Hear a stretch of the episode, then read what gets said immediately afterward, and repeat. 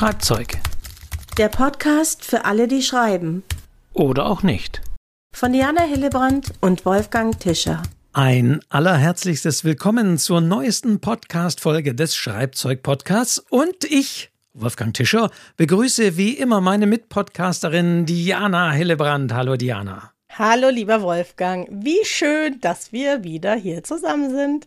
In diesem Podcast alle 14 Tage um 0 Uhr am Sonntag gibt es eine neue Folge, in der es ums, übers und das Schreiben geht und Bücher und alles drumherum.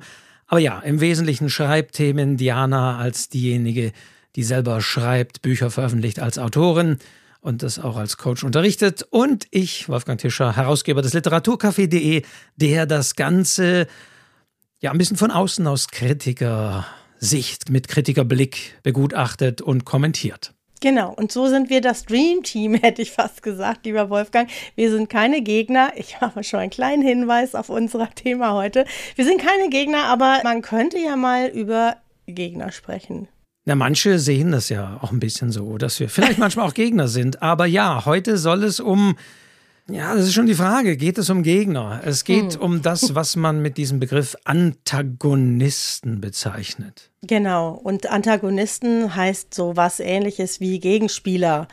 Und dann denkt man vielleicht an den großen Feind, aber das ist eigentlich gar nicht unbedingt gemeint. Darüber wollen wir heute sprechen. Aber bevor wir loslegen, lieber Wolfgang, bevor wir loslegen und ich wieder am Schluss alles Dankenswerte loswerde, an dieser Stelle erstmal vielen Dank für euer Feedback, auch für neue Themen, die uns hier erreichen. Ich habe mir aufgeschrieben, das Thema Gendern. Es ist wieder so ein Thema wie mm, Triggerwarnung. Ja. Mhm, Mal gucken, mhm, was wir damit machen. Mhm. Und was ich aber sehr, sehr schön fand, das Thema Motivation. Also das finde ich auch ein schönes Thema.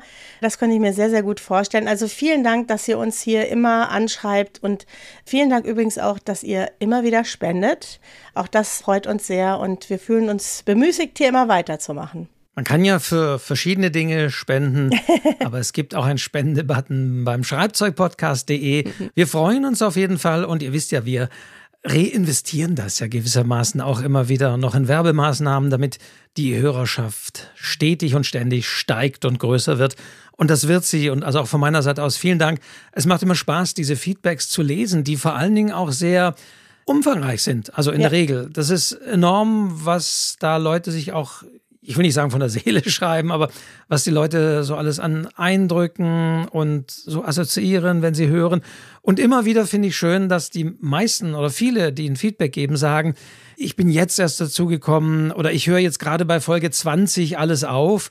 Also das ist das Schöne, dass wir zwar alle 14 Tage immer ja, zeitnah online sind, aber in gewisser Weise auch zeitlos sind und dass viele neu dazukommen und die können sich natürlich mittlerweile über 50 Folgen freuen. Und das ist eigentlich auch immer schön zu hören, wenn Leute so neu dazukommen. Es, es gibt aber die sagen, ja, ich bin irgendwie Fan der ersten Stunde, natürlich auch das. Mhm. Aber es ist auch immer wieder schön zu hören, wenn die Leute sagen, ich habe es jetzt erst entdeckt oder bin erst vor kurzem dazugekommen und höre jetzt alle Folgen. Und das kann man machen, entweder beim Podcast-Portal eurer Wahl oder aber direkt über schreibzeug-podcast.de, unsere Website.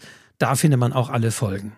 Genau, und die Janina hat sich insbesondere dafür bedankt, dass bei uns die Äms und Ös rausgeschnitten werden. Und das passiert tatsächlich und dieser Dank gebührt dem Jürgen, meinem Mann und der Mann in der Technik, der unsere Sachen, die wir halt so sagen, weil man das halt sagt, wenn man so spricht, sagt man halt auch mal M, die schneidet er raus und deswegen gilt der Dank an der Stelle geht an den Jürgen unser Producer oder wie nennt yes. man das in der Podcast-Welt, der im Hintergrund noch die Strippen zieht, die Website pflegt und guckt, dass alles läuft und funktioniert. Und das ist ja auch immer sehr wichtig. Wir zwei reden zwar, aber es macht durchaus, finde ich, etwas aus, wenn man das so ein bisschen nachschleift und poliert. Das kennt man, das weiß man. Und das lohnt sich auch, gerade weil man die Dinge eben nicht hört. Und man hört die vielen Äs und sonst wie nicht. Das ist nicht so, dass wir uns ständig versprechen und dann st st stottern kommen. Äh, also, äh, das nicht, aber es ist einfach, finde ich, so eine schöne Sache. Und also auch von meiner Seite aus nochmal vielen Dank an unseren Producer Jürgen. Genau. So, aber nun zu unserem heutigen Thema. Thema Antagonist. Du hast es ja schon gesagt. Gegenspieler Und ja, da gibt es sicher einiges zu erzählen. Das Erste, an was man denkt bei Antagonisten, ich weiß nicht, wie es bei dir ist, Wolfgang, in deinen Kursen, in meinen Kursen, denken dann viele erstmal so in Richtung Krimi, Thriller, irgendwas irgendein Gegenspieler. Ja, in gewisser Weise Klischee. Ich meine, wir haben den Protagonisten, das ist der mhm. Charakter, der die oder das die Hauptrolle spielt mhm. und dem wir folgen, egal in welcher Perspektive. Aber der oder die oder der Protagonist, ich sage es mal, der Protagonist mit gemeint sind auch immer Protagonisten jedweden Geschlechts. Also der steht im Mittelpunkt und dem folgen wir, dessen auf und Ab und dessen Krisen und Drama, wir haben es ja auch schon gehabt, das verfolgen wir und der steht im Mittelpunkt. Und das wird meistens am interessantesten, wenn es eben jemanden gibt, der für diese Auf und Abs verantwortlich ist und der Gegenspieler ist. Und das ist eben der sogenannte Antagonist.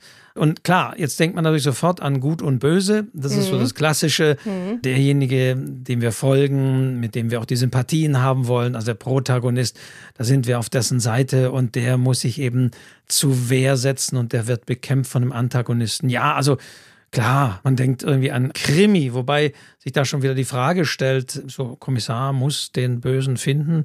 Das könnte so ein Klassiker sein. Oder ich meine, man denkt auch an andere große Klassiker, die du sofort dann hast. Harry Potter, jetzt irgendwie Lord Voldemort als der Böse oder für die, selbst hier Goethe, Faust und Mephisto, für das Schlechte, Böse, schlechthin den Teufel personifiziert hier in dieser Figur. Ja, das sind so die Klassiker wirklich, wo das Böse schlechthin, also Weltuntergang, sage ich mal, ist ja so das Aller, Allerschlimmste, was passieren kann. Und deswegen gibt es da die super Bösen und das sind eigentlich so diese ganz großen Antagonisten. Ja, jetzt sagst du die super Bösen. Ich weiß gar nicht, wo ich anfangen soll. Also du hast gerade jemanden und da hake ich ja schon ein, weil ich ja weiß, dass ein Gegenspieler nicht unbedingt eine Person sein muss. So fängt es ja schon mal an. Bei mir, die ich ja keine Krimis schreibe, ist das zum Beispiel nie so. Ich habe keine Bösen in meinen Geschichten, ja, sondern da sind es eben andere Dinge, da sprechen wir gleich noch darüber. Aber es kann ja auch was ganz anderes sein. Ja, es können auch Umstände sein, die da der Gegenspieler sind. Auf jeden Fall brauchst du irgendwas. Du brauchst irgendwas, was es deinen Protagonisten schwer macht. Ganz einfach. Sonst gibt es nichts zu erzählen. Wenn die Welt in Ordnung ist und alles gut ist und der ist an seiner Glückseligkeit angekommen, dann sitzt er irgendwann da und dreht Däumchen. Man kann es festmachen, also mir fiel ein Roman an, Die Arbeit der Nacht von Thomas Glawinitsch, bei der es schlichtweg nur eine Person gibt. Dieser mhm. Mensch ist ja plötzlich, wacht auf und ist allein auf der Welt. Und dann gibt es ja nur einen Protagonisten. Da gibt es zumindest keine Menschen mehr, keine Gegenspieler. Also gibt es den Antagonisten als Sohn, als Figur so nicht, aber dennoch ist da was, das ihn bedroht, das ihn in Lagen versetzt, die da bedrohlich sind, aus denen er raus muss, die ihn belasten, die ihn in kritische Situationen bringen. Genau, und das können Figuren sein, so wie wir es gerade erst beschrieben haben. Es können eben aber auch Umstände sein. Das können politische Umstände sein, das können Lebensumstände sein. Also ich finde auch jemand, der, sagen wir mal, gezwungen ist, sich um seine todkranke Mutter, seinen sterbenskranken Vater zu kümmern, eigentlich sich ein ganz anderes Leben vorstellt und aus dieser Situation einfach nicht rauskommt, weil er sie in dieser Rolle einfach gefangen ist und es auch seinen Eltern sozusagen nicht antun möchte. Auch das ist ein Gegenspieler, eine Situation, aus der man nicht so einfach rauskommt, der dich behindert, etwas zu tun, was du dir eigentlich wünschst, nämlich frei zu sein und dein Leben zu leben. Auch das sind ja Antagonisten. Genau, also so eine abstrakte Sache, die einfach da ist, gegen die man kämpft. Du hast schon gesagt, Lebensumstände oder wirklich die Welt schlechthin. Das kann ja in unterschiedlichsten Art und Weise das kann psychisch, das kann physisch sein. Also die Art der Bedrohung kann ja ebenfalls auch sehr vielfältig sein. Aber das sind die Dinge, die da sind und die, das kommt ja auch noch dazu, auch in dem Protagonisten ja auch selbst sein können. So ist es. Aber wenn man von Antagonisten spricht, geht dir bestimmt auch so, dann denken viele an Personen. Sie denken in erster Linie, da gibt es irgendeinen Bösen. Ja, und das ist gar nicht immer so. Es gibt nur etwas, was dem einfach im Weg steht, dem Glück dieser Figur, die eigentlich was ganz anderes machen möchte. Und das kann sehr, sehr, sehr vielfältig sein. Das kann auch das Wetter sein, ja, es kann alles sein. Es kann auch der Ort sein, an dem man sich befindet. Da gibt es so viele Beispiele in der Literatur, wo man merkt, es kann auch eine Wand sein, ne? hatten wir, glaube ich, auch schon mal. Haushofer, unserem, genau. Ja, mhm. dass die Wand, die dann plötzlich da ist und dich behindert, da deiner Wege zu gehen. Auch das ist ein Antagonist in dem Fall. Und da sind wir auch, wenn du sagst, ein Antagonist, selbst wenn es eine Person ist, auch das muss es nicht sein.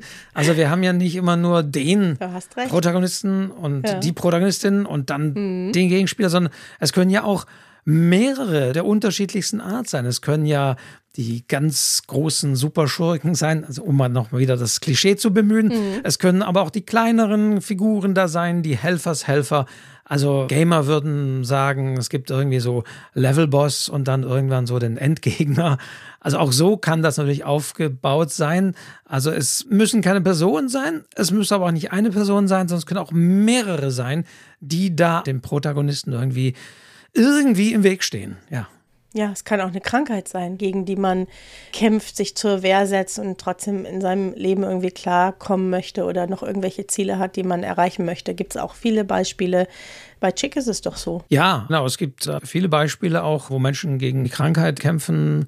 Also das ist sicherlich auch ein, Punkt. Also es ist auf jeden Fall irgendwas, was dagegen steht. Aber wie breit das ist und wie man das ansiedelt, also natürlich denken auch viele wahrscheinlich so an James Bond, ist ja, obwohl Filme sind ja auch eine Romanvorlage, aber da sind es ja eher so die Klischeeschurken immer, die die Weltherrschaft an sich reißen wollten oder wollen. Aber das muss gar nicht so sein. Das kann auch viel leiser, kleiner daherkommen, aber genauso belasten und den Protagonisten genauso an den Rand bringen und in Abgründe stürzen. Ja, und wenn man jetzt sowas, weil du gerade James Bond sagst, dann sag ich Sherlock Holmes.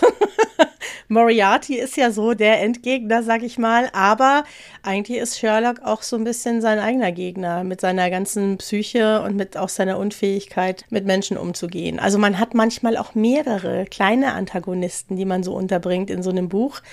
Auf jeden Fall ist es das, was so ein Buch lesenswert macht, weil sonst, wie gesagt, hätten wir nichts zu erzählen. Also ich habe das manchmal, dass jemand sagt, ja, ich brauche das nicht, ich habe das nicht. Und wenn man dann genauer hinschaut, dann gibt es eben doch irgendwelche Widerstände. Es gibt doch irgendwelche Dinge, die eben nicht so laufen, wie sich die Figuren das vorstellen. Und das sind dann eben die Antagonisten oder das Antagonistische. Weil ich finde das schwierig. Ne? Wir, wir tun so, als wären es Personen, aber es sind ja wirklich oft gar keine Personen.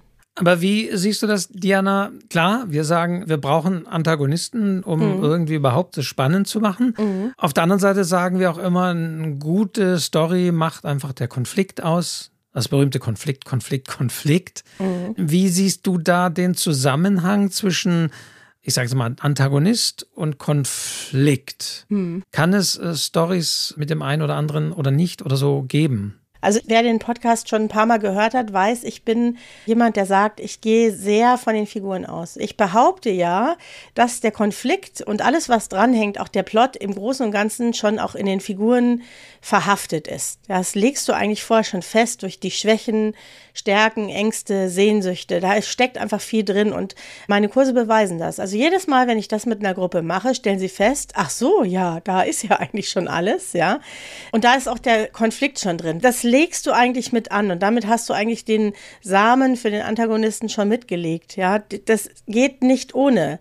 Wenn du da nichts hast, du machst jetzt, ich sag mal, eine Biografie und in dieser Figur gibt es nichts. Es ist ein schönes Leben und der Job ist gut und alles passt eigentlich und es ist so Durchschnitt und ja, dann denke ich mir ja gut, und was willst du jetzt erzählen? Irgendwas muss doch da sein in dieser Figur, was nicht ganz rund läuft, was sie sich wünscht, irgendeine Leiche im Keller in der Vergangenheit, und das trägt die Handlung und das trägt auch Richtung Ende und Richtung Konflikt. Es ist immer irgendwas. So sind die Menschen, so sind die Figuren. Ich glaube, es geht nicht anders. Irgendwas ist immer. Was sagt der große Kritiker? Irgendwas ist immer, Wolfgang, oder? Natürlich. Also ich glaube, das muss man auch gar nicht so haarklein auseinandernehmen. Was ist was? Natürlich trägt der Antagonist zum Konflikt oder kann das dazu beitragen, aber mhm. wie wir gerade schon gehört haben, es muss gar nicht mal eine Person sein, beziehungsweise es kann auch in dem Protagonisten selbst veranlagt sein, ja. dass er gegen eigene Widerstände kämpft und dann ist er natürlich in Konflikt mit sich selbst in gewisser Art und Weise Klar. oder mit düsteren Gedanken oder mit einer Verantwortung, die er auf sich lädt, die vielleicht gar nicht so da ist, die er aber so sieht oder sie. Und deswegen, ja, glaube ich, braucht man es gar nicht so ganz genau auseinander glauben.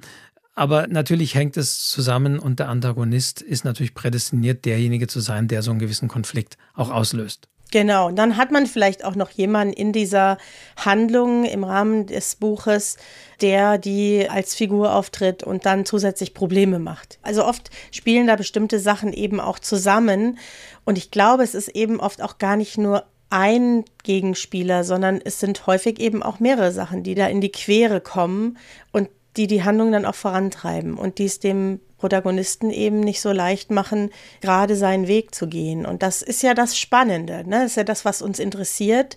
Und das geht übrigens auch bei Liebesromanen. Ja, auch da geht es ja letztendlich darum, irgendwie die große Liebe zu finden. Ja, und wir machen es aber denjenigen dann letztendlich einfach nicht so leicht, den richtigen zu finden, das Richtige zu unterscheiden. Und dann lässt man sich vielleicht auf den Falschen ein. Also auch da hast du ja genau die gleiche Situation, nur in einem anderen Spielraum, sage ich jetzt mal.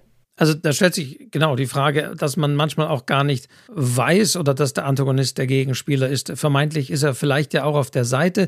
Es stellt sich sowieso die Frage, oder beziehungsweise es ist eine rhetorische Frage, ob der Antagonist immer böse sein muss. Ich glaube, ja. das wird gerade erst spannend, wenn er vielleicht gar nicht böse ist, sondern mhm. wenn er unfreiwillig auch zu einem Gegenspieler wird, weil er die, oder ich sage mal jetzt er, aber ich meine alles, äh, die gleichen Ziele verfolgt oder das gleiche haben möchte und dann kommt man plötzlich so in eine Konkurrenzsituation rein, die aber gar nicht dem geschuldet ist, dass da gut und böse ist, sondern vielleicht auch zwei Gute irgendetwas wollen, aber einer kann es nur bekommen. Ja, genau.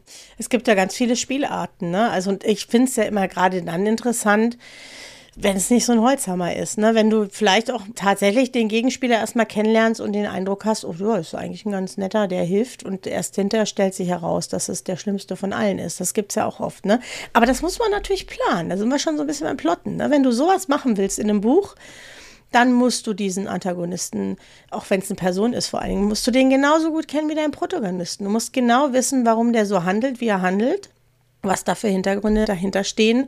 Und das setzt wieder so eine gewisse Planung voraus. Ich glaube, man kann das nicht so aus dem Hut zaubern, weißt du? Das mag wiederum eher bei Krimi und Thriller natürlich auch so der große Wendepunkt sein, wenn sich dann irgendwann plötzlich, ich sage jetzt einfach mal, der sympathische Kollege der da immer so unscheinbar nett war, immer geholfen hat, plötzlich am Ende als derjenige entpuppt, der die ganzen Strippen gezogen hat, der, der böse war, der eigentlich nur vorgegeben hat, so gut zu sein. Also da gibt es ja auch diese ja, Figuren, die wechseln, die vermeintlich böse sind. Also ich sagte auch wieder Harry Potter, Snape zum Beispiel, der irgendwie so, so der böse, merkwürdige ist, der aber dann doch plötzlich irgendwann, äh, Moment, kann gar nicht sein, der, warum wechselt er plötzlich die Seite oder mhm. sonst wie, mhm. gehört er doch zur anderen Gruppe. Also das ist natürlich das, was auch für große Aha-Momente sorgt, wenn einfach sich die Motivation der Antagonisten oder Protagonisten sich wandelt, wechselt, wenn es eben nicht so ganz klar ist. Also wenn wir nicht eben diesen super Schurken aller James Bond haben, der ist böse und der ist es von Anfang an und bleibt es bis zum Schluss und es geht nur darum, ihn einfach letztendlich aus dem Weg zu räumen. Das ist das alles, das ist relativ einfach und durchschaubar. Aber ich glaube, in den letzten Jahren, und das haben auch gerade viele Fernsehserien dann immer reingebracht, ist das nicht mehr so, sondern da gibt es Wandel, da gibt es Wechselpersonen, die, die vermeintlich Guten sind, werden plötzlich zu den Bösen und auch umgekehrt. Und das macht es natürlich so ein bisschen spannend, weil man dieses ganz alte, althergebrachte Gut gegen Böse Konzept wirklich weit hinter sich gelassen hat und einfach die Figuren sich auch wechseln können von der einen Seite zur anderen Seite oder irgendwo dazwischen aufhalten können. Ja, aber das hat dann meistens eben doch einen Grund, der irgendwo in dieser Figur liegt, den man dann später erfährt. Ne, Gibt es übrigens auch in Liebesroman. Ne? Du denkst dir erst, ach, das ist Mr. Right. und dann stellt sich Mr. Right als einer der schlimmsten heraus. Ja, das sollte man natürlich tunlichst nicht sofort erfahren. Das ist dann gerade das Spannende. Aber das machst du eigentlich überall. Du versuchst den Leser auch oft ein bisschen in die Irre zu führen und erstmal auf eine falsche Fährte zu führen und dann festzustellen, du hast dich getäuscht. Was du für für gut gehalten hast, ist böse und das, was böse ist, ist gut. Ja, das ist gerade das Spannende. Ja, denken wir natürlich an Stolz und Vorurteil. Ja. Mr. Darcy, der Darcy. so, so changiert. Erst ist er so der Begleiter da und dann plötzlich, ah, nee, was ist denn das für ein Eingebildeter und jetzt, jetzt, geht er da plötzlich auch noch weg und mein Gott, wie, wie, wie ist der denn da jetzt zu Elizabeth und so weiter.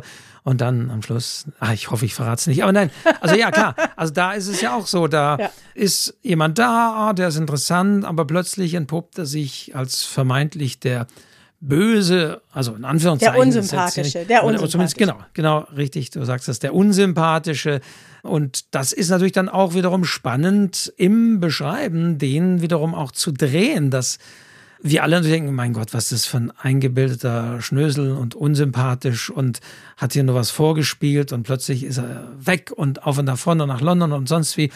Und jetzt dann aber das irgendwie wieder zu drehen, ist dann auch etwas, was man sich natürlich überlegen muss, dass das auch alle Leserinnen und Leser mitmachen. Aber man dreht's nicht. Der Gag ist ja, du weißt es als Autor vorher. Du weißt, dass Mr. Darcy ein grundanständiger Kerl ist, ja. Der von diesem anderen, der gibt es doch den anderen, der die dann heiratet, ich weiß gar nicht. Der Pfarrer, ja. Nee, nicht der Pfarrer, nee, der andere, der bei der Armee ist, der dann diese doofe Schwester heiratet. Ja. Fällt ja. mir vielleicht noch ein. ist auch nicht der Bingley, das ist ja der ganz liebe, aber es gibt ja auch noch einen, der, hm, ja, wie gesagt, ich denke mal drüber nach. Ihr wisst es wahrscheinlich da draußen, weil ihr natürlich alle Stolz und Vorurteil kennt. Ja, weil ich es auch erst letztens rauf und runter gelesen habe, aber mit den Namen, mit den Namen. Ich habe es auch nicht mehr, aber ihr wisst es. Guck also, mal, schnell, schnell, schnell mal hier Schnell noch, beim Internet mal hier bei Wikipedia nachgeschaut, finde ich den. Wickham. Wickham, nee. richtig. Ja, doch, ja. Das genau. ist er. Ja, der ja ganz charmant daherkommt und man denkt sich, meine Güte. Aber die Jane Austen hat genau gewusst, was sie tut. Sie hat es vorher schon festgelegt. Sie wusste, Mr. Darcy ist der Gute. Der ist zwar unnahbar, der ist eingebildet, der hat ne, seine Prinzipien, aber das ist einer, der hintergeht andere nicht. Ja, und das weißt du vorher. Und darum reagiert der so für den Leser überraschend, aber für die Jane Austen gar nicht überraschend, dass er letztendlich der große Helfer wird in vielen Situationen, weil er ist eigentlich so und das ist er von Anfang an. Das wandelt sich ja gar nicht. Wir wissen es nur nicht. Wir dürfen beim Schreiben nicht alles verraten, aber wir Autoren müssen es wissen. Wir müssen wissen, das ist der Gute, das ist der Böse, der spielt was vor und der andere nicht. Und dann kannst du die in die Arena schicken. Und dann kannst du die spielen lassen in ihrer Rolle. Und du als Autor, als Autorin weißt genau, warum die das machen und warum die was nicht machen, aber die Leser wissen es nicht. Das ist ja der große Spaß beim Schreiben eigentlich. Beziehungsweise, um nochmal, ich meine, wenn ihr es nicht gelesen habt, wenn man nicht zu, aber um nochmal Stolz und Vorurteil zu bemühen, da ist ja auch das Interessante, dass wir das Bild des Mr. Darcy ja auch eben von anderen, zum Beispiel von Wickham, vermittelt bekommen. Ja. Und deswegen sind wir in dem Glauben, ja, was der über diese Figur erzählt, das stimmt. stimmt. Der ist tatsächlich so kaltherzig ja. und so weiter und so weiter. Aber wir sehen, das ist nur ein Bild, was da vermittelt wurde von jemandem, der ganz andere Motive hat und der vielleicht der eigentliche Antagonist ist. Das ist ja auch nochmal interessant. Wie gesagt, der Antagonist muss ja auch nicht von vornherein klar sein, wer es eigentlich ist, sondern kann natürlich auch entsprechend offenbar gutmütig agieren, aber dann plötzlich ganz andere Motive haben.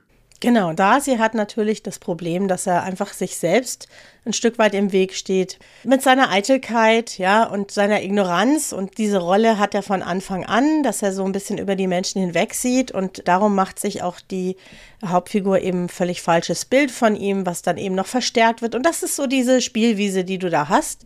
Aber wie gesagt, für mich als Autorin wäre das kein Geheimnis, sondern ich wüsste genau, warum der das jetzt wie sagt. Und das ist ja gerade das Schöne. Das ist gerade das Spannende beim Schreiben. Und es ist kein Krimi. Jane Austen hat keine Krimis geschrieben, glaube ich. Aber es ist trotzdem sehr spannend, wie diese Figuren letztendlich ihr wahres Gesicht zeigen, das sie ja eigentlich von Anfang an haben, aber die Leser wissen es nicht. Toll. Aber so muss man das machen. Das ist natürlich wiederum die Kunst und da wird auch der Antagonist letztendlich interessant, wenn er eben so eine gewisse Komplexität hat oder wenn das changiert wenn das so unklar ist. Und ich denke, genauso wie wir gesagt haben, wir müssen für unsere Hauptfigur wirklich eine Motivation haben. Warum will die das erreichen, was sie erreichen will? Und warum kommen dann alle Steine, die es nur gibt, da in den Weg?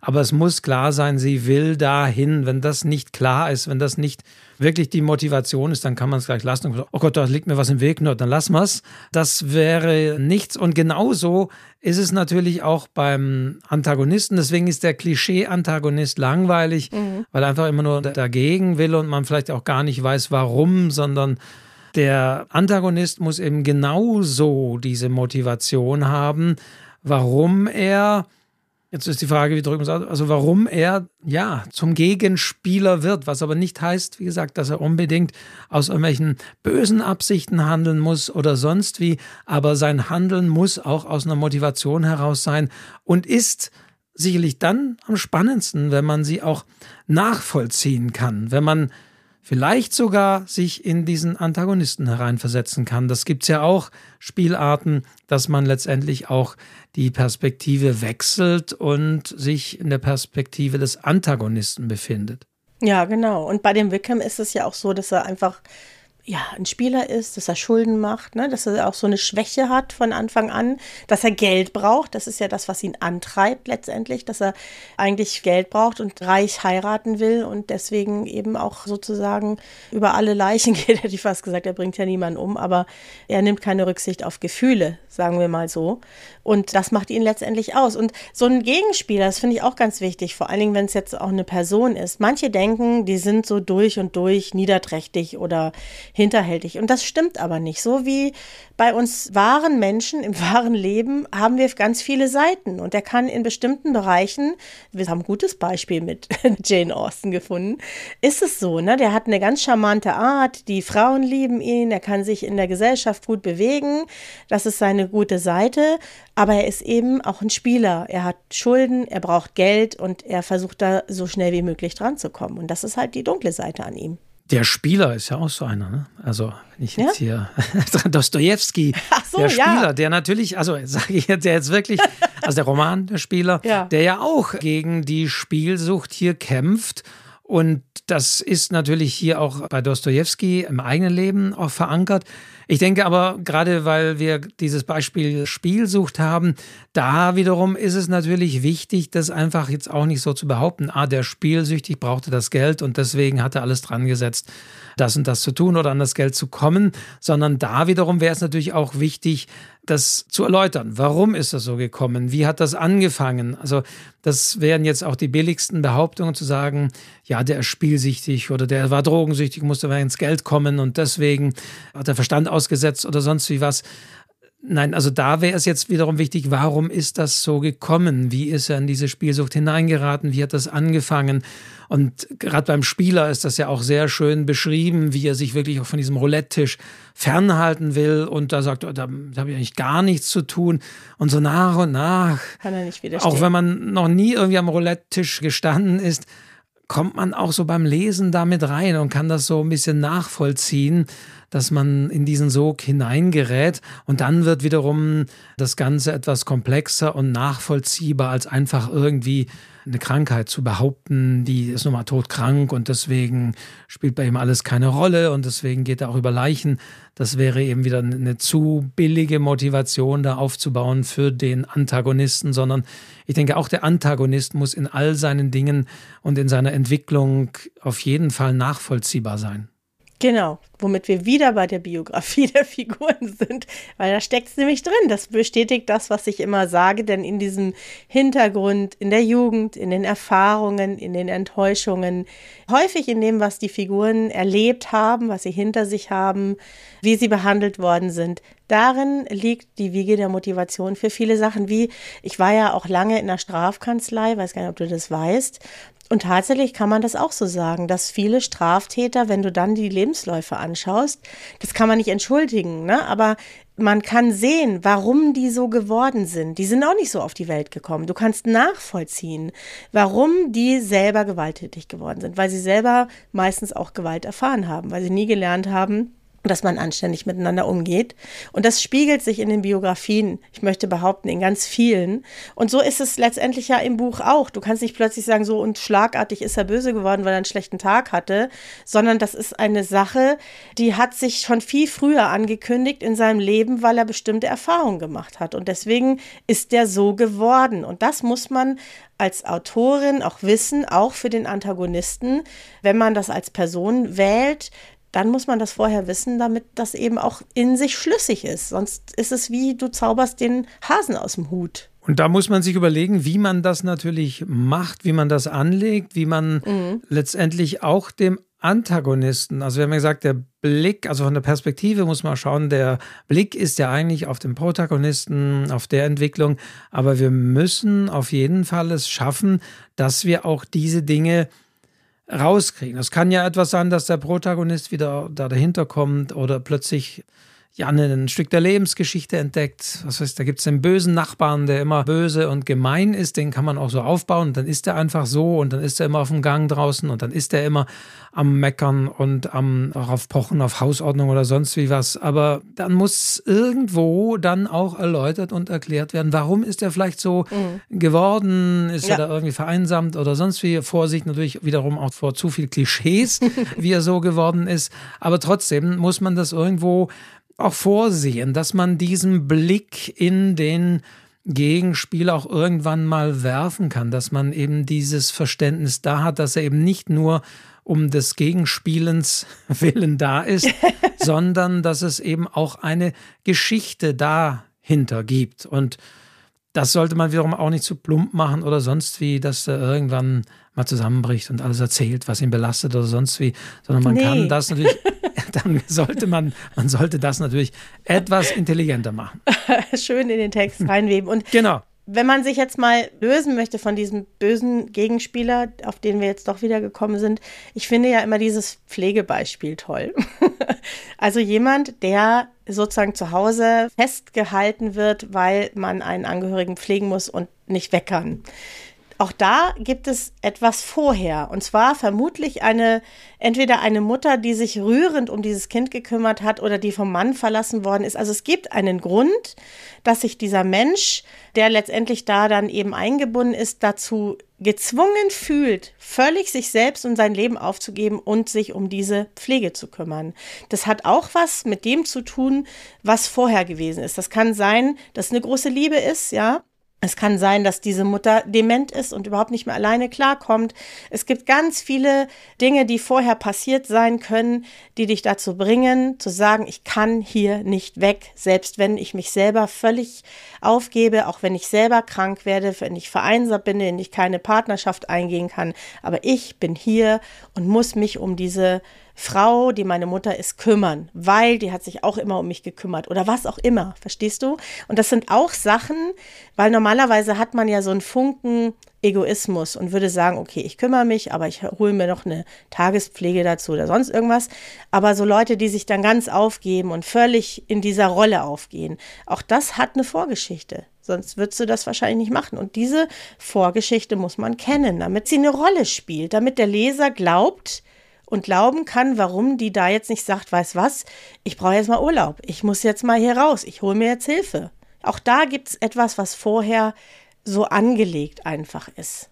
Aktuelles Beispiel fällt mir auch da ein, weil du gerade sagst, Pflege, es kann auch ein bisschen anders gelagert sein. Mhm. Gittersee von Charlotte Gneuss wurde ja sehr diskutiert, die auch aus anderen Gründen dieser Roman, der in der DDR spielt und wo auch eine 17-Jährige die Möglichkeit hat zu fliehen in den Westen, mhm. aber sie das einfach nicht macht, weil sie sich um ihre kleine Schwester kümmern muss. Genau, das meine ich. Und das ja. ist wiederum so angelegt, dass ganz klar ist, dass die, die Mutter diese Familie vernachlässigt. Auch da wiederum mhm. ist aber die nicht, da hört es aber dann auch nicht auf. Mhm. Man sagen, die Mutter vernachlässigt die Familie und deswegen wird die große Schwester zur Ersatzmutter mhm. und hat so dermaßen die Verantwortung und das ist so mhm. nachvollziehbar das wird jeder nachvollziehen können, mhm. dass sie gewisse Dinge einfach nicht machen kann, dass sie die Familie so nicht verlassen kann als mhm. ältere Schwester. Mhm. Und ja, jetzt kann man sagen, weil die Mutter einfach so ist, aber selbst da muss man sagen, warum, warum ist wiederum die Mutter so? so. Und ja. diese ganzen Konstellationen, die gilt es einfach auszuarbeiten. Wenn man irgendwo stehen bleibt und sagt,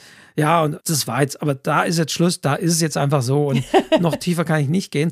Dann es sollte tatsächlich jegliche Motivation, warum man wie handelt und warum man nicht in der Situation nicht kann, wo wir sagen, Mensch, du hast hier die Chance, du könntest jetzt alles hinter dir lassen, du kannst ausbrechen, du kannst aus deinen Familienverhältnissen, wo du schon längst raus wolltest, raus, aber nein, dann gibt es da etwas, was dagegen, ja. aber nicht im Sinne von das Böse, sondern was einfach dagegen, dagegen arbeitet. was da antagonistisch, ja. die Kraft, die da dagegen arbeitet und die muss nachvollziehbar sein. Wenn das nicht der Fall ist, dann ja, hat man irgendwie verloren, weil das dann unglaubwürdig ist, weil ihr sagen würdet, ja, aber warum, warum, ich, ich kann es ich kann's genau. nicht nachvollziehen. Das war für mich die Schwachstelle dieses Buches. Ich habe nicht verstanden, warum die an der und der Stelle so gehandelt hat, warum die nicht gesagt hat, ja, jetzt nutze ich die Chance und das ist wichtig. Und das ist etwas, dem begegne ich oft. Ich begegne oft dann Leuten, die schreiben, die sagen, ja, das ist halt so. Der ist halt so, ja. Und das lasse ich immer nicht durchgehen, weil das ist zu kurz gedacht, weil das sind dann die Texte, wo die auf Seite 100 ankommen. Der Protagonist schaut in den Regen raus, ist, ist traurig und es passiert nichts mehr, weil das reicht einfach nicht. Du brauchst diesen, das ist der Motor, das ist das, was das ganze Ding antreibt. Und wenn du da nicht genug hast, dann diese Motivation fehlt, wo willst du es denn hernehmen? Du kannst es ja nicht einfach reinzaubern. Es ist dann nicht in sich schlüssig, sagen übrigens auch die Juristen so, es ist nicht in sich schlüssig, kausal, ja. Und dann nimmt es dir der Leser nicht ab und du selbst kannst auch eigentlich das nicht gut weiterschreiben, weil du denkst, warum macht er denn jetzt nichts, ja? Und man muss es sich notfalls ausdenken. Das hatten wir ja. auch schon mal, wenn ich wiederum natürlich aus der eigenen Biografie zum Beispiel schöpfe oder das erzähle und sage, ja, da gibt es die und die Figur, ja, die war so und man sagt, ja, aber warum? Was ist die Motivation? Ja, weiß nicht, aber nee, die gab es, ich weiß, unser Nachbar, der war einfach so äh, und ja, das ist zwar schön und gut und dann war das vielleicht so und selbst wusste man eben nicht, warum der so war, warum der hier äh, und für eine Geschichte muss ich mir aber schon plausibel dann ausdenken und klar machen, warum der so ist, was da dahinter steckt. Und wenn das vielleicht auch erfunden ist, wir sind nun mal, oder wir reden auch in diesem Podcast ja schwerpunktmäßig über Belletristik und Erfundenes. Und dann muss man sich unter Umständen auch was ausdenken. Warum ist der so geworden, dass er aus ja, eben nicht der Böse geworden ist, aber hier zu dieser Figur wird, die einfach gegen die Protagonistin steht. Genau, also das betrifft eigentlich alle Figuren. Ne? Diese Motivationen, die sind einfach wichtig, damit man so eine Geschichte antreibt. Und das ist auch bei historischen Romanen so. Auch da guckst du ja letztendlich in die Geschichte, warum Dinge aufeinander getroffen sind, warum die Menschen, die Figuren so gehandelt haben und was du nicht weißt. Du musst du dich halt in die Lage versetzen und musst es dir halt ausdenken. Das ist halt einfach so. Wir waren ja nicht dabei. Wir müssen auch Dinge hinzuerfinden. Es geht nicht anders. Also das ist wirklich, glaube ich, das A und O, dass man das genau erläutern muss. Sonst ja, haben wir verloren und dann macht es keinen Spaß, wenn es beliebig wird, sondern es muss glaubhaft sein. Und wie gesagt, es gibt ja auch die Möglichkeit zu switchen, eine Perspektive und vielleicht bewusst auch mal in diese andere Perspektive reingehen. Mhm. Wir haben natürlich auch Klassiker wie Dr. Jekyll und Mr. Hyde, so von Stevenson, wo wirklich eine Person ist das Gute und das Böse mhm. und eine Person weiß sozusagen selbst nicht, dass sie dann in der Nacht sich da zur anderen Figur bewegt. Das haben wir auch in manchen Horrorromanen oder Horrorgeschichten, wo irgendwas mhm. passiert, wo dann klar ist, dass sich irgendwie die Figur selbst in das Böse verwandelt und nachts ganz anders ist als tagsüber.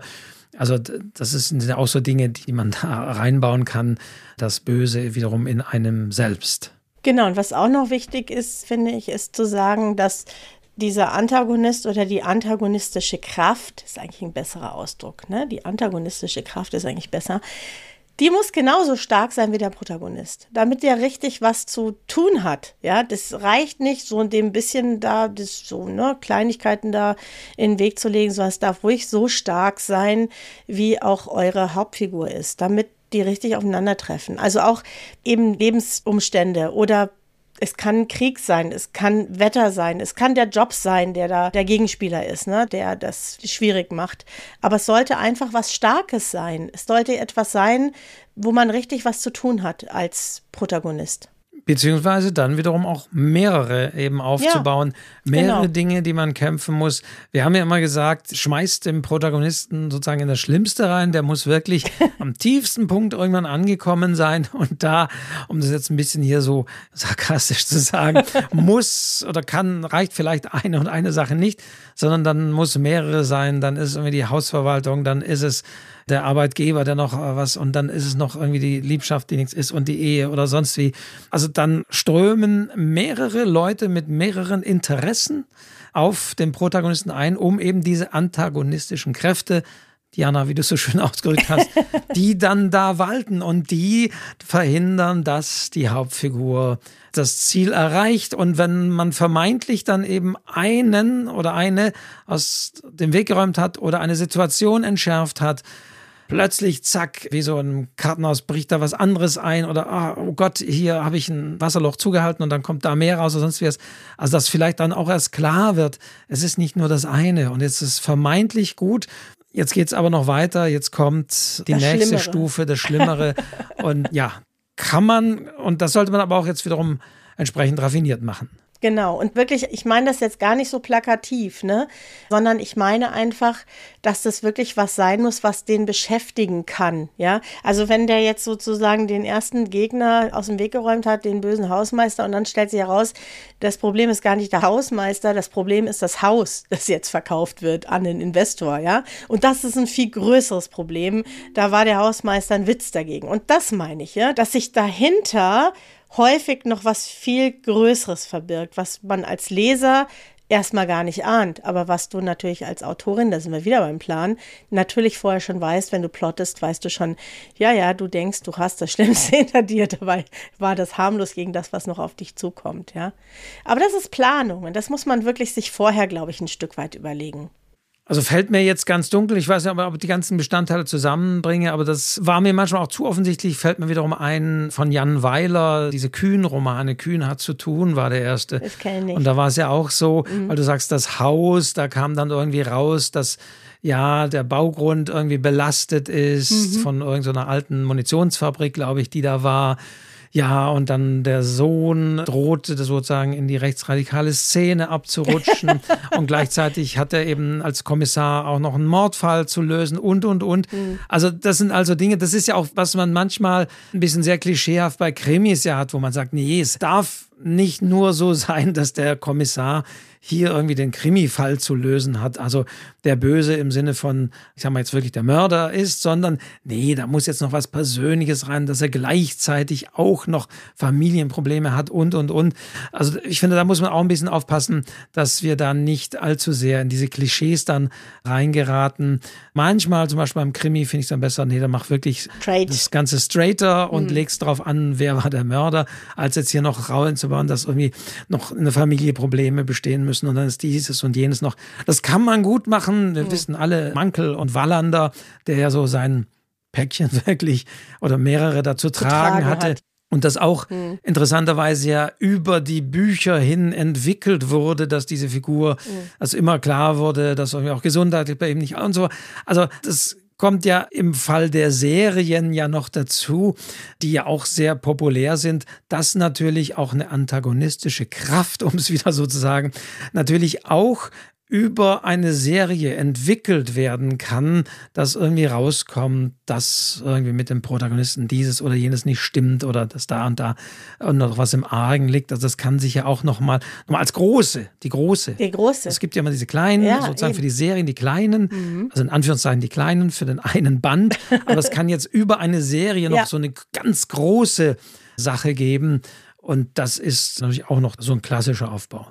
Ja, genau. Ist ja bei Harry Potter eigentlich auch nicht anders, ne? Da haben wir ja auch den Voldemort, der eigentlich immer stärker wird, der dann irgendwann auftaucht und wir merken, da ist irgendwas und der immer stärker wird, immer mehr zur Person auch wird, bis sie sich letztendlich dann im großen Kampf gegenüberstehen. Ne? Dem aber manchmal auch vorgeworfen wird, dass irgendwie die Motivation nicht so hundertprozentig ist. Dass ja. so dieser Böse, der, so, der dessen Name nicht erwähnt werden darf, aber ja. Man weiß es nicht. Also für mich ist ja, will ja Harry Potter vor allen Dingen eins, er will ja eigentlich eine Familie haben. Und das ist ja eigentlich seine große Suche, ne? Und der kriegt sie eigentlich nicht. Ja, also das muss man sich überlegen. Und was hältst du davon, wenn jemand sagt, man muss seine Antagonisten auch lieben? Ja. Also auf jeden Fall. Ich glaube, dass an, anders geht's ja nicht. Ich glaube, man kann eine Motivation einer Figur wirklich nur dann glaubhaft darstellen, wenn man, ja, lieben, ich weiß nicht, lieben ist jetzt vielleicht ein zu starkes ja. Wort, aber wenn man tatsächlich die Motivation dieser Figur nachvollziehen kann. Ich glaube, man muss als gute Autorin, als guter Autor dazu in der Lage sein. Mhm. Sonst geht es einfach nicht, sonst klappt das einfach nicht. Sonst werden es Klischees oder sonst werden die Dinge halt nicht wirklich aufgearbeitet. Das, was wir gerade gesagt haben, ist dann nicht wirklich nachvollziehbar. Und das geschieht nur, wenn ich, glaube ich, tatsächlich auch bei den Bösen irgendwie hier mit dabei bin. Genau, ich frage das natürlich nicht ohne Grund. Wolfgang, du kennst dich ja ein bisschen. Ich habe das schon mal gehabt, dass jemand wirklich so einen großen Bogen immer darum gemacht hat und sich überhaupt nicht darum gekümmert hat, wie dieser Antagonist ist, dass ich irgendwann gesagt habe, mehr so im Spaß und halb im Ernst, schreib dem mal einen Liebesbrief. Deswegen habe ich dich gerade explizit nach Lieben gefragt. Und das hat was ausgelöst. Also die hat es gemacht, musste sich das auch selbst zuschicken. Also Brief per Hand schreiben, losschicken an sich selbst. Brief kommt an, du machst ihn auf und liest ihn sozusagen dann aus der Warte des Lesers. Was mag ich an meinen Antagonisten? Und es können auch bestimmte Dinge sein, sowas wie Zuverlässigkeit oder dass er ebenso geheimnisvoll ist. Es gibt immer auch Seiten, die man interessant findet, sage ich es mal so ja. Und man muss sich ja als Leser auch ein Stück weit damit identifizieren, ja. Deswegen, also man kann ja auch mal solche Wege gehen, um seine Figuren und auch die Antagonisten da ein bisschen besser kennenzulernen und sich ein bisschen mehr in sie hineinversetzen zu können, warum sie so sind, wie sie sind oder handeln, wie sie handeln. Also das ist, denke ich, wirklich wichtig, weil nur dann kann es wirklich funktionieren.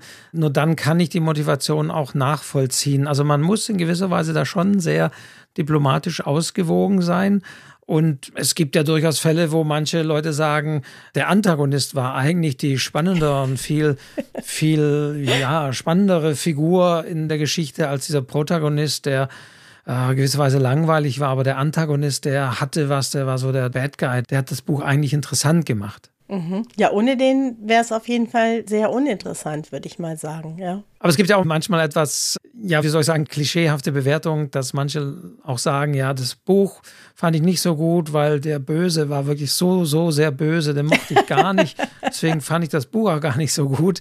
Äh, da muss man ja auch mal klar, nee, aber gerade deswegen, es ist ja wichtig, dass hier irgendwie Gegenkräfte wirken und dass es diese Figuren gibt aber wenn natürlich das darunter leidet. Im Übrigen kann es ja auch gerade so sein, dass die Antagonisten ja auch die Guten sind. Ich meine, auch das ist ja etwas, was wir kennen, dass wir einfach Protagonisten haben, die einfach böse sind oder bösen Dingen nachgehen. Also fällt mir jetzt spontan Billy Summers ein von Stephen King, Roman, der, wann kam der, ich glaube vor zwei oder drei Jahren raus.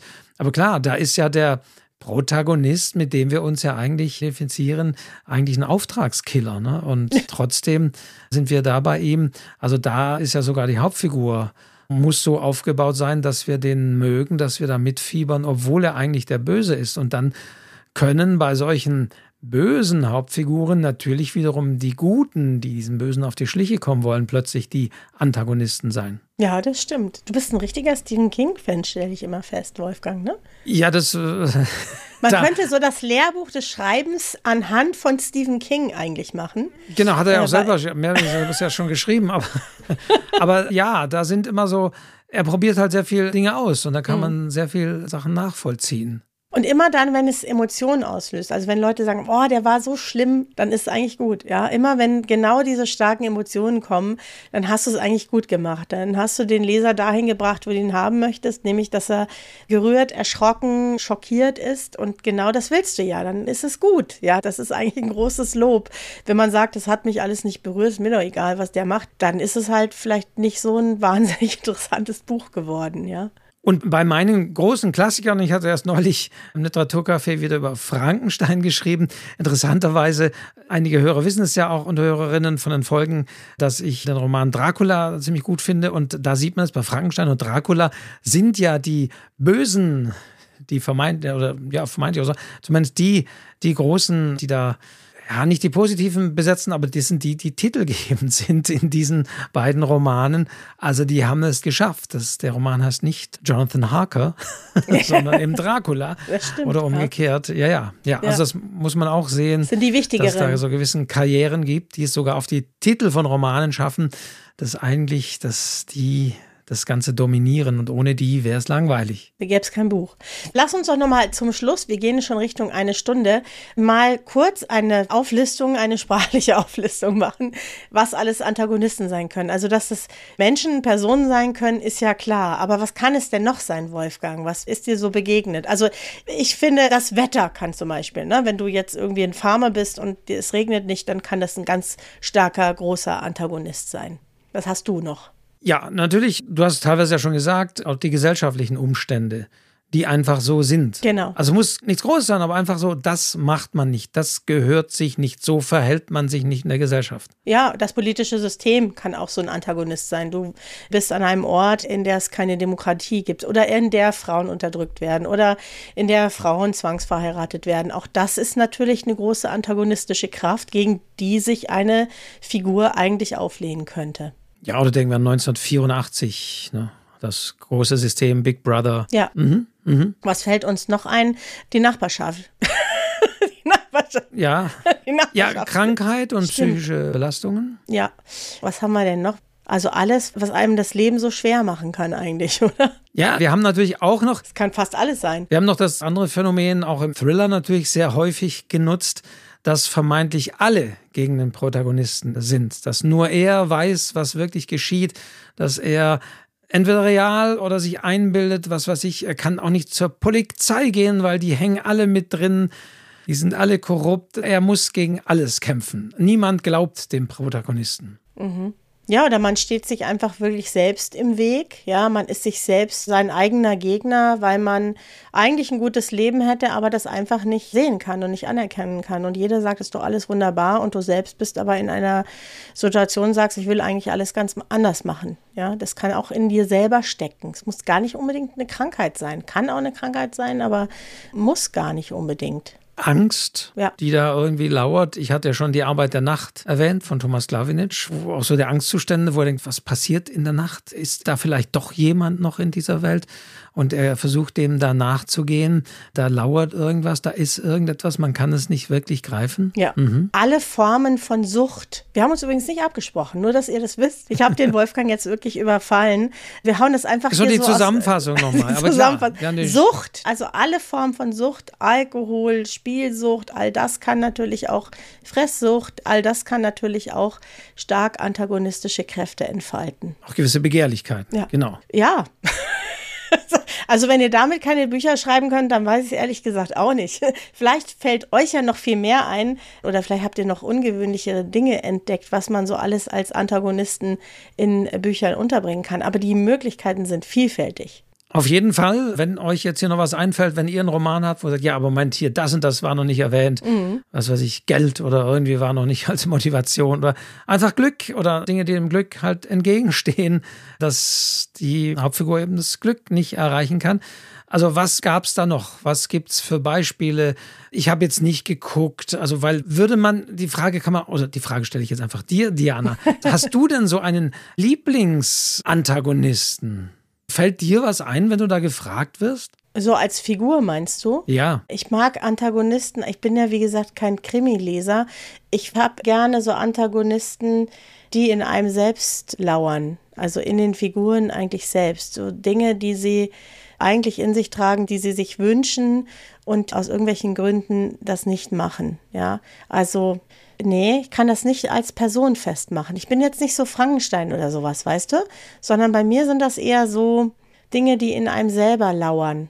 Deswegen war das auch meine Frage, weil ich vorhin auch vor der Aufnahme so ein bisschen wieder vor meinem Bücherregal stand und mir selbst so diese Frage gestellt habe, so Augen wandern über die Bücher, ja. springt mir jetzt ein Buch entgegen, ja. wo ich sage, oh ja, stimmt, da war dieses oder jenes. Mhm. Manche haben das ja, also insofern mhm. her damit, wenn ihr jetzt mhm. beim Hören sagt, nee, also für mich ist das und das. Aber ja, ich habe geguckt und mir fiel jetzt nicht so spontan was ein, wo ich sage, ja, das ist so. Der Super-Antagonist. oder sag mal so, der ist so komplex gezeichnet im Wandel und im Wechsel dieser Geschichte. Also das kam mir auch nicht in den Sinn. Und wenn man eben sonst so guckt, dann fallen dann oder dann werden einem gewisse Dinge genannt. Also sonst zu gucken heißt im Sinne, wenn man auch mal googelt, so, was gibt es da so für Böse? Und ja, dann, dann findet man alle Klassiker. Dann hat man selbst Moby Dick, ne, wo man mhm. sagt, hier, da gibt es den Gegenspieler und das ist irgendwie der Wahl oder so. Aber der Wahl steht ja wiederum dann auch für etwas. Also einfach eine Sache, die man erreichen will und nicht wirklich direkt erreichen kann. Ja, oder der alte Mann und das Meer von Hemingway. Da ist ja das Meer einfach und diese Zeit und dieses Warten das ist ja eigentlich der Antagonist. Ja, der ist mit sich selbst allein und das kann ja auch eben problematisch sein. Ja, die, Macht einen fertig, das Buch. Genau, die, ja, ja, die gewisse Erfolglosigkeit, ja, da irgendwie ausgeschlossen Warten. zu sein, ja. nichts mehr gefangen zu haben, ja. jetzt da raus und jetzt hat man die Chance und dann, ja, ja, genau. Oder wie schon gesagt, natürlich Faust, Mephisto, Goethe, die Klassiker. Da gibt es natürlich jetzt viele, die am Einfallen der Schulzeit, die man so als Spieler, Gegenspieler hat und natürlich Faust und Mephisto und Mephisto ja auch hier, der für der aber eben auch ein bisschen zwiespältig angelegt ist, aber der letztendlich auch für das Böse schlechthin steht. Ja, oder beim Zauberberg, wenn du da reingezogen wirst in diese Welt dieser Kranken und sich der dann die Krankheit einbildet, nur um einfach dazuzugehören. Ne? Das ist auch sowas. Das liegt aber eben auch in seiner Person. Ja, das passiert ihm, weil er dafür einfach auch bisschen anfällig ist, würde ich sagen. Bei mir ist das oft nicht in Personen. Also wenn ich mir so überlege, was ich lese, dann sind es bei mir eher so Umstände oder dass man selber eben in Dinge reingezogen wird, weil man in sich gewisse Schwächen vielleicht hat. Aber dann sind wir eigentlich auch wieder bei dem Punkt, wo man sagen kann, in der Dystopie, mhm. ein Roman, der quasi eine düstere Zukunft entwirft, da äh, sind ja letztendlich auch irgendwelche Umstände da, mir fällt jetzt zum Beispiel uh, The Road von Cormac McCarthy ein, eben Endzeitstimmung. Mhm. Die Zivilisation ist zusammengebrochen. Vater ist mit seinem Sohn unterwegs und sie machen dann irgendwie so, so, diese schrecklichen Entdeckungen, weil irgendwie, ja, da ist eine Bedrohung irgendwie da, aber man weiß nicht genau warum. Selbst aktuell lese ich für das literarische Buchhandelsquartett von Stuttgarter Buchwochen, die im Dezember wieder stattfinden, mhm. lese ich oder habe ich mir ausgesucht Watership Down, mhm. diese Kaninchengeschichte. Und selbst da gibt es ja Bedrohungen auch dieser Kaninchenkolonien, die da nicht wissen, also da sind die vermeintlich alle stark und groß und haben genügend zu fressen, aber man weiß, da gibt es irgendetwas, das, das lauert über all dem und das gilt es herauszufinden. Und ja, also gewisse lauernde, also in dystopischen Romanen oder wenn es irgendwie Bedrohungen gibt, wenn die Zivilisation zusammengebrochen ist, wird, oder denken wir an Kafka, da gibt es natürlich auch so viele Sachen bei dem Schloss oder im Prozess oder Der sonst Prozess was. Ja so, wo auch genau. die Hauptfigur also, ja, gar nicht mal so genau weiß. Nee. Und da ist es einfach irgendein System und das ja. auch sehr stark gar nicht so hundertprozentig, ja, was irgendwie, was plötzlich da ist, sehr stark ja. ist. Interessanterweise bei Kafka ja gar nicht so sehr auch in dem Fall gar nicht so sehr die Motivation begründet ist, sondern manchmal auch Pass. merkwürdig offen gelassen ist, warum ist das so, was ist das für ein Prozess, worum geht es denn nur genau und so weiter und so weiter. Ja, und weißt du, was mir noch eingefallen ist? Die unendliche Geschichte, das Nichts das Nichts. Das, also du hast die schönste Welt, Fantasien, alles ist schön. Es gibt wunderbare Kreaturen, es gibt wunderbare Tiere, wunderbare Fähigkeiten. Und dann gibt es, und das hat er ja toll benannt, das Nichts. Ja, das Nichts, das alles in sich einsaugt, dem man nicht widerstehen kann und das die Bedrohung für diese ganze Welt wird. Ja, das ist ein ganz, ganz starker Antagonist in der unendlichen Geschichte. Also. Na, das, ich meine, die wissen schon alle, was sie tun. Der Michael Ende hat schon gewusst, was er tut, ja. Der hat sich gedacht, Mensch, ich habe hier eine große, starke Welt mit großen, starken Figuren. Jetzt muss ich mir überlegen, wie kann ich die aus dem Gleichgewicht bringen? Und das hat der sich überlegt. Der hat sich gedacht, irgendwo fängt es an, ja, und erstmal merkt man es gar nicht so richtig und dann fängt es woanders an. Und das ist ja ausgedacht. Der hat sich das ja wirklich überlegt, was für eine Macht kann diese Geschöpfe besiegen oder für die bedrohlich sein. Und das ist das Nichts toll eigentlich. Also wenn wir wieder natürlich in diese Richtung gehen, dass wir jetzt auch in Horror und Thriller gehen, klar, mhm. dann haben wir wirklich noch viele Bedrohungen und die Bösen und was da kommt. Also klar, da sind wir wieder, dann könnte man am Schluss sagen, auch noch die Bibel, da gibt es auch einen ganz, ganz, ganz tollen Antagonisten. Klar, also man sieht, alle Geschichten bauen dann doch, also, oder alle, ja, würdest, würdest du sagen alle, aber ja doch, die die meisten Geschichten bauen auf antagonistische Kräfte. Irgendwas muss sein, oder? Irgendwas, genau. Wir fragen mal euch, gibt es aus eurer Sicht ein Buch ohne antagonistische Kraft? Mir fällt keine ein. Ist echt eine interessante Frage. Irgendwas, es wäre dann etwas, was sehr dahin plätschert. Plätscher, das Plätscherbuch. Es ist ja versucht worden. Sogar in den Kinderbüchern ist es so. Genau, in jedem Märchen Ja. ist es so, dass es den bösen Wolf oder Ja. ja, in dem Fall immer noch sehr klischeeartig, manchmal auch die böse Schwiegermutter gibt. Aber ja, ganz klar. Also deswegen, wir kennen das in diesem Klischee auch wieder vom Märchen. Habe ich in der letzten Folge bin ich auch auf die Märchen gekommen, aber auch da haben wir natürlich die Märchen wieder, wo wir ganz klar wissen, das sind die Guten und das sind die Bösen und das wird irgendwie besiegt und die Hexe verbrennt im Ofen und dann ist alles gut oder so ähnlich. Aber ganz ohne? Aber ganz ohne wird es, glaube ich, spannend. Ich glaube, es gab mal Versuche, irgendwie sowas zu machen, aber will ja keiner lesen. Nee. Da fehlt es dann an Höhepunkten. Ich meine, du kannst bei Beckett oder sonst wie was, ja, aber dann geht es in Richtung absurd oder so. Dann hat es vielleicht noch ein bisschen andere Elemente, aber es hat nicht die klassische Spannung in dem Sinne. Ja, und es fehlt dann an Höhepunkten, die du ja aufbaust. Es fehlt an Fallhöhen. Also da muss ja jemand auch tief fallen, damit er vielleicht sich in Bewegung setzt, in seinem Leben was zu ändern oder sich auf die Suche zu machen oder sowas. Und du brauchst es ja eigentlich, um das aufzubauen. Sonst bleibt er einfach in seinem Sessel sitzen und denkt sich, ich mache mir einen schönen Tag. Ist mir doch egal, was du liest. Oder? Ja, dann müssten andere Dinge wie, Gespräch mit einem Antagonisten. wie was wir die Sprachdinge so stark sein. Das heißt, es war einfach ein Vergnügen, das zu lesen in dem Sinne. Ja. Aber das, ja, aber natürlich, also du hast gerade gesagt, Aufforderung an euch, am An Schluss euch. jetzt dieser Folge, an euch, die ihr das jetzt hört. Antagonisten, nicht im Sinne von die Bösen, aber die Gegenspieler, die antagonistischen Kräfte, die Kräfte, die gegen die Protagonisten wirken. Was fällt euch ein? Welcher Text hat euch beeindruckt? Welcher Roman? Habt ihr da im Blick? Was ist euch da im Gedächtnis? Was kriegt ihr da nicht raus?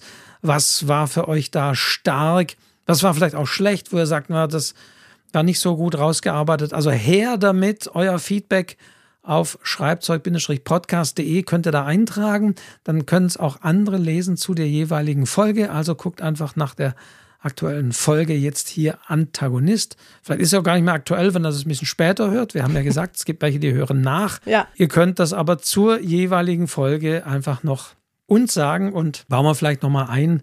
Äh, Vielleicht könnte man das Thema nochmal auch dann doch vielleicht im Sinne von das Böse, das Gute aufgreifen. Aber wir haben gemerkt, bei Antagonisten wäre das eher das Klischee. Es muss gar nicht so sein. Der Antagonist kann auch der Gute sein. Ja, und wenn ihr ein Buch kennt, in dem es keine antagonistische Kraft gibt und ihr sagt, ey, das war trotzdem richtig toll, aber da war nichts, nichts dergleichen. Das würde mich wirklich sehr, sehr interessieren. Man weiß ja nie alles und ihr seid hier die schlaue Mehrheit hinter uns. Also wenn ihr da was kennt, wir sind wirklich gespannt. Wir freuen uns immer über eure Rückmeldungen, egal was es ist. Wir lesen sie auch immer. Wir beantworten das manchmal nicht direkt, manchmal machen wir das in der Sendung, manchmal schreiben wir auch eine Nachricht, aber wir lesen wirklich alles und wir freuen uns sehr darüber. Und wir sind da gespannt. Also würde mich auch interessieren, Ja, wenn ihr sagt, ihr habt da ein Buch entdeckt. ihr habt ein Buch in eurem Bücherschrank, das ihr bis zum Schluss gelesen habt, Da aber. war alles so schön und nichts Großartiges ist passiert, aber ich habe es trotzdem gerne gelesen. Aber warum? Warum? Warum? Das ist wirklich, das wäre dann wieder eine eigene Folge wert. Ja. Wolfgang, Spaß hat's gemacht, wieder mal mit dir. Ebenso gebe ich gerne zurück und wie immer sage ich am Schluss auch gerne nochmal und immer wieder, weil es einfach wichtig ist, wenn ihr diesen Podcast mögt, dann gebt uns im Podcast-Portal eurer Wahl ein Sternchen, ein Plus, ein Like, ein sonst wie und folgt oder abonniert oder wie immer das dort heißt, heißt ja immer ein bisschen anders. Also abonniert diesen Podcast, bewertet diesen Podcast. Das ist wichtig, damit dieser Podcast dann auch in den Algorithmen der verschiedenen Portale entsprechend nach oben kommt, wenn man vielleicht auch nach ähnlichen Dingen sucht. Also da, wenn ich sehe, also gibt tolle Wertungen bei Spotify, also all denen, die da schon uns bewertet haben, vielen, vielen herzlichen Dank. Ihr helft, das sage ich auch mal, nicht nur uns, sondern eben auch all denen, die entsprechende Podcasts suchen zum Thema Schreiben und hoffentlich vielleicht und, und diesen kleinen Podcast mögen. Ja, und wir haben ja ein bisschen über Motivation gesprochen und das motiviert uns natürlich sehr weiterzumachen. Lieber Wolfgang, das war's an dieser Stelle. Mein geliebter Kritiker Antagonist. Ich freue mich auf das nächste Mal. Wir wissen noch nicht, über was wir reden, weil wir das nie wissen. Das machen wir jetzt gleich aus.